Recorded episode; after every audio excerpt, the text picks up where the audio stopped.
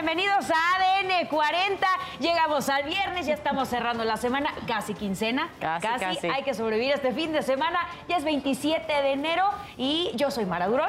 Yo soy Valentina Rodríguez y la invitación es a que cierre la semana y amanezca bien informado junto a nosotras, porque estas son las, noticias, para despertar.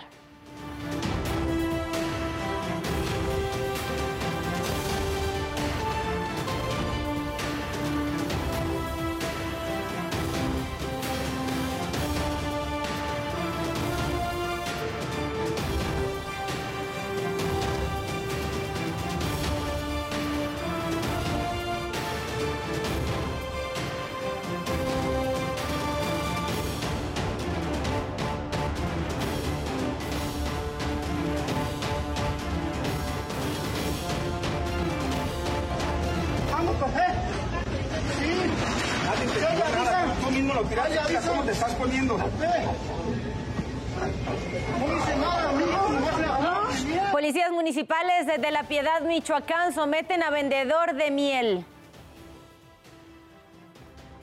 Turista de Quintana Roo denuncia que un taxista de Cozumel presuntamente intentó besarla a la fuerza.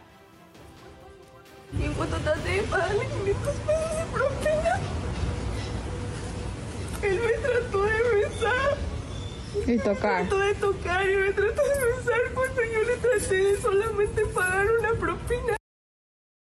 La UNAM cita formalmente a la ministra Yasmín Esquivel para que defienda su tesis. Detienen a mando de la policía capitalina que disparó contra una de sus compañeras por rechazar sus propuestas sexuales. Marcelo Ebrard niega negociación de acuerdo migratorio con el gobierno de Donald Trump y aseguró que siempre ha protegido los intereses de México. No se pierda más adelante la buena noticia del día. Le mostraremos a una curiosa niña de Estados Unidos que intenta verificar que Santa Claus y sus renos estuvieron en su casa. Envió una galleta y una zanahoria mordida al departamento de policía para que le realicen pruebas de ADN. ¿Y qué pasó durante la madrugada de este viernes? Nos los cuentas tú, Isidro Corro. Adelante. Muy buenos días. ¿Qué tal amigos? ¿Cómo están? Muy buenos días. Por fin viernes, ¿qué ocurrió durante esta guardia nocturna? Enseguida les ofrezco un resumen en materia policíaca. Tuvimos un operativo, un cateo en la sede de la alcaldía Cuauhtémoc. ¿De qué se trató? Veamos la siguiente información. Agentes de investigación de la Fiscalía de Justicia Capitalina, apoyados por más de 200 policías con equipo antimotín, realizaron un cateo en el edificio sede de la alcaldía Cuauhtémoc. En el área de la Dirección de Desarrollo Social, las autoridades judiciales encontraron y aseguraron propaganda en contra de la jefa de gobierno de la Ciudad de México, Claudia Sheinbaum. Los hechos ocurrieron anoche en la esquina de las calles Jesús García Ferrocarrileros en la colonia Guerrero. De acuerdo con algunas imágenes que permearon en las redes sociales, había paquetes y cartelones casi en la misma retórica, había lonas con logotipos de la alcaldía que atacaba a la jefa de gobierno y apoyaba a Sandra Cuevas. La Fiscalía de Justicia de la Ciudad de México hasta el momento no ha dado detalle de lo que parece una acción ministerial. Con imágenes de Jorge Guardiola y Daniel Flores, Isidro Corro, Fuerza Informativa Azteca. Amigos, por lo pronto el reporte que tenemos esta mañana, seguimos pendientes. Muy buenos días. Isidro, muchísimas gracias por el reporte. Queremos invitarlos también a que se mantengan bien informados a través de nuestro sitio web que es www.adn40.mx. Aquí podrán encontrar toda la información que necesiten y en el momento que la requieran constantemente se está actualizando para que tengan todo desde la palma de su mano. Vamos a revisar también las calles de la Ciudad de México. Hay que tomar precauciones este viernes porque continúa afectado un carril de la circulación en el eje 1 poniente a la altura de Puente Joco por presencia de manifestantes. La alternativa vial es Avenida Universidad y Avenida División del Norte. Téngalo en cuenta si es que va a transitar por las calles de la Ciudad de México. Las condiciones meteorológicas todavía nos están indicando bajas temperaturas, todavía se presentan lluvias, principalmente en la zona sur de nuestro país. Tenemos el Frente Frío número 27 con características de estacionario.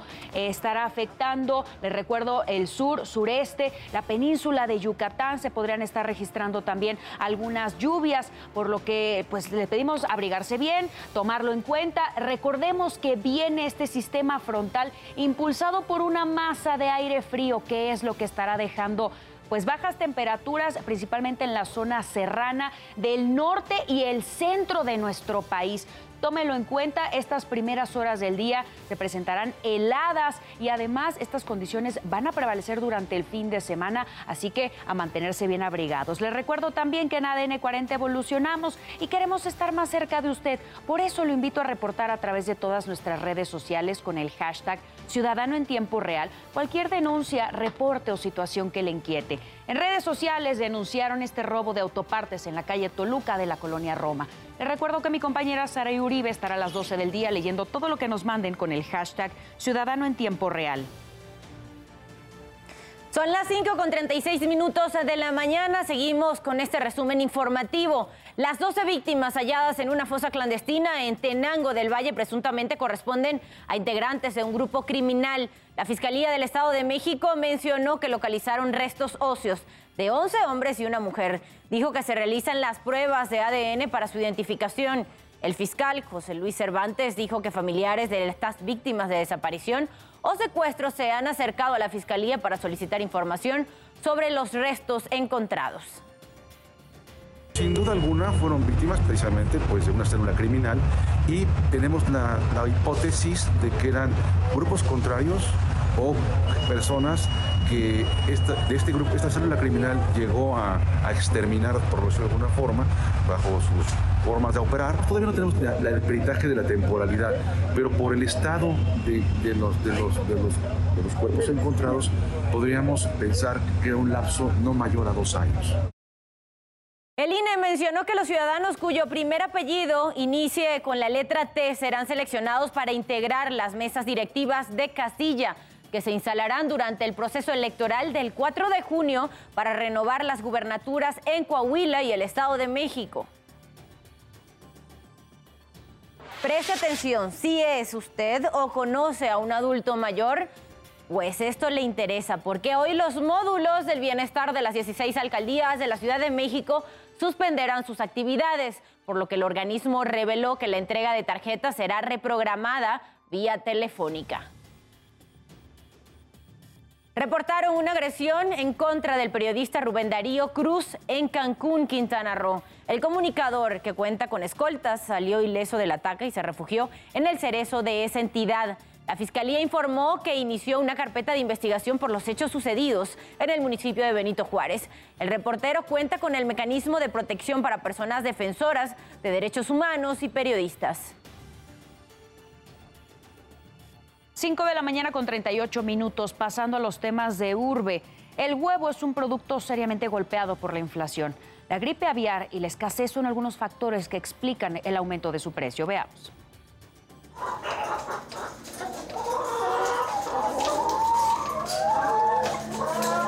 Hace 14 años, la familia Rodríguez comenzó una pequeña empresa familiar, una granja avícola para la producción de pavo, gallina y huevo. Como productores, también padecen las variaciones del mercado.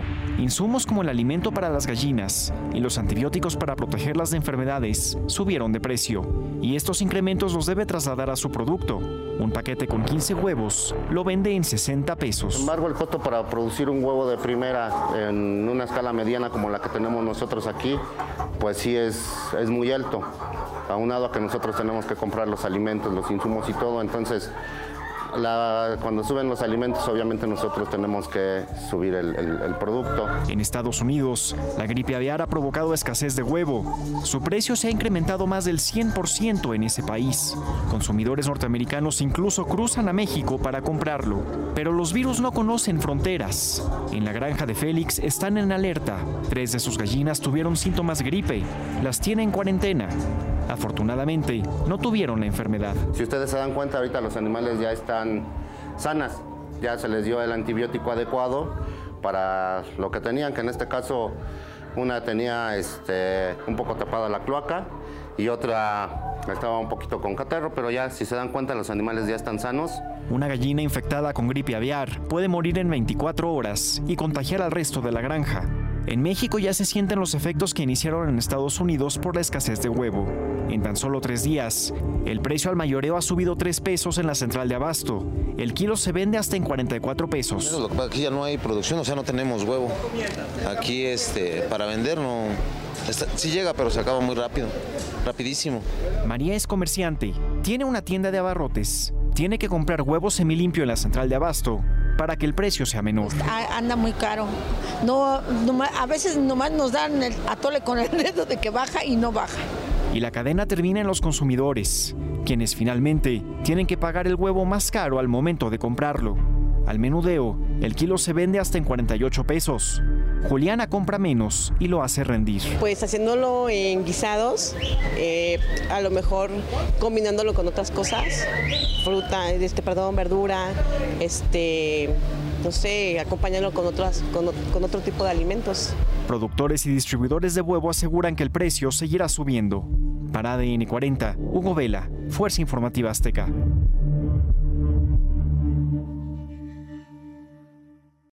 Parte, la defensa del policía Carlos, exmando de la Secretaría de Seguridad Ciudadana, acusado de intentar matar a Berenice, una mujer policía que se negó a sus propuestas sexuales, solicitó más tiempo para presentar pruebas ante el juez. Durante la audiencia de vinculación a proceso, el entrenador de tiro fue acusado de homicidio calificado en grado de tentativa.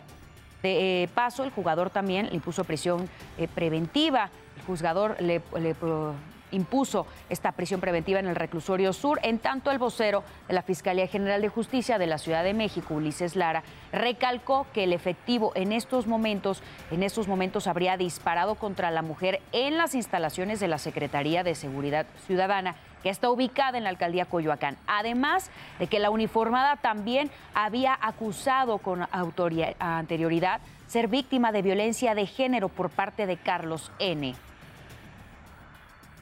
Detuvieron a Israel de Jesús y Juan Daniel, presuntos integrantes de una banda delictiva dedicada al robo de casas de cambio en la Ciudad de México. El arresto ocurrió en calles de la colonia Polanco, en la alcaldía Miguel Hidalgo, donde también les fueron aseguradas 252 bolsas de marihuana, dinero en efectivo y un vehículo que estaría relacionado con un robo cometido el 18 de enero en la colonia del Valle. Localizaron con vida a Carla Itzayana, quien fue reportada como ausente el 5 de enero en la Ciudad de México. De acuerdo con la Fiscalía, derivado de los protocolos de búsqueda, se logró encontrar a la joven en la central de autobuses de Pachuca Hidalgo y fue trasladada a las instalaciones de la Policía de Investigación. La ausencia de Carla llevó a su familia a realizar bloqueos en la autopista México-Pachuca con el objetivo de agilizar su localización. Un juez sentenció a 18 años de prisión a José Erasmo González, profesor de una escuela secundaria, por el delito de pederastia en contra de una alumna del plantel, Enrique O. Aragón, ubicada en la alcaldía Iztapalapa. Además, se ordenó la destitución de su cargo, así como la suspensión de sus derechos civiles y políticos por el mismo periodo. El monto de la reparación del daño se determinará durante la etapa de ejecución de sanciones. Al menos un muerto y ocho lesionados fue el saldo de un accidente entre una pipa de gas LP y un autobús de pasajeros en la autopista Chamapa Lechería a la altura del kilómetro 27 del Estado de México. Con el impacto, la pipa registró una fuerte fuga de combustible. El secretario de Seguridad Ciudadano, Omar García Harfuch, hizo un reconocimiento a los elementos policíacos que participaron en la investigación del atentado en contra del periodista Ciro Gómez Leiva, lo que llevó a la detención de 12 presuntos delincuentes. Cada vez son más las personas que saben que pueden confiar en la policía de la Ciudad de México, que saben que estamos para cuidarlos, para protegerlos. Gracias a ustedes, las y los habitantes de esta ciudad, saben que hay alguien que está dispuesto a dar su vida, como varias compañeras y compañeros aquí condecorados, para hacer de esta ciudad un lugar más seguro. 5.45 minutos de la mañana pasamos a revisar el panorama internacional. El FBI dio un duro golpe a un grupo de hackers que extorsionaban en línea. El grupo denominado como Hive vulneró la ciberseguridad de más de 1.300 empresas de salud y educativas, provocando daños por más de 100 millones de dólares. El Departamento de Justicia estadounidense detalló que este grupo se infiltraba en el sistema de las víctimas y robaron datos confidenciales. También implementaban un software malicioso que encriptaba el sistema de la víctima, dejándolo inutilizable. Finalmente exigían el pago de un rescate a cambio de una clave que liberaba el sistema y la promesa de no publicar ningún dato robado. El Departamento del Tesoro de Estados Unidos sancionó al vicepresidente de Paraguay, Hugo Velázquez, y al exmandatario Horacio Cartes, quienes ya habían sido señalados por corrupción en los últimos meses. A través de un comunicado informó que los implica en una corrupción sistemática que ha socavado las instituciones democráticas en Paraguay. Por estas sanciones quedan congelados los activos financieros de Cartes y Velázquez y que pudieran tener en el país norteamericano. Además, se dirigen contra cuatro empresas controladas por el exmandatario. Nicaragua sentenció a ocho años de cárcel a dos ciudadanas francesas acusadas de conspiración. Se trata de Janine y Ana. Son esposa e hija respectivamente de Javier Álvarez, un opositor en el exilio. Las mujeres fueron detenidas en septiembre y acusadas de conspiración y menoscabo a la integridad nacional, delito por el cual el régimen de Ortega acusa a quienes no están de acuerdo con él. En Francia protestaron trabajadores de refinerías, puertos y sector eléctrico en contra de la reforma de las pensiones del gobierno de Manuel Macron.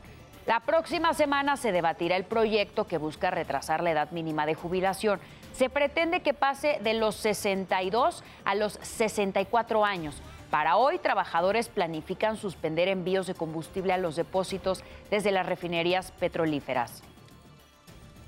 El expresidente de Perú, Pedro Castillo, agradeció en una carta a las y los jefes de gobierno de la séptima cumbre de la Comunidad de Estados Latinoamericanos y Caribeños por su firmeza en condenar la dictadura. Además, denuncia la violación contra los derechos humanos y la represión que viven los peruanos.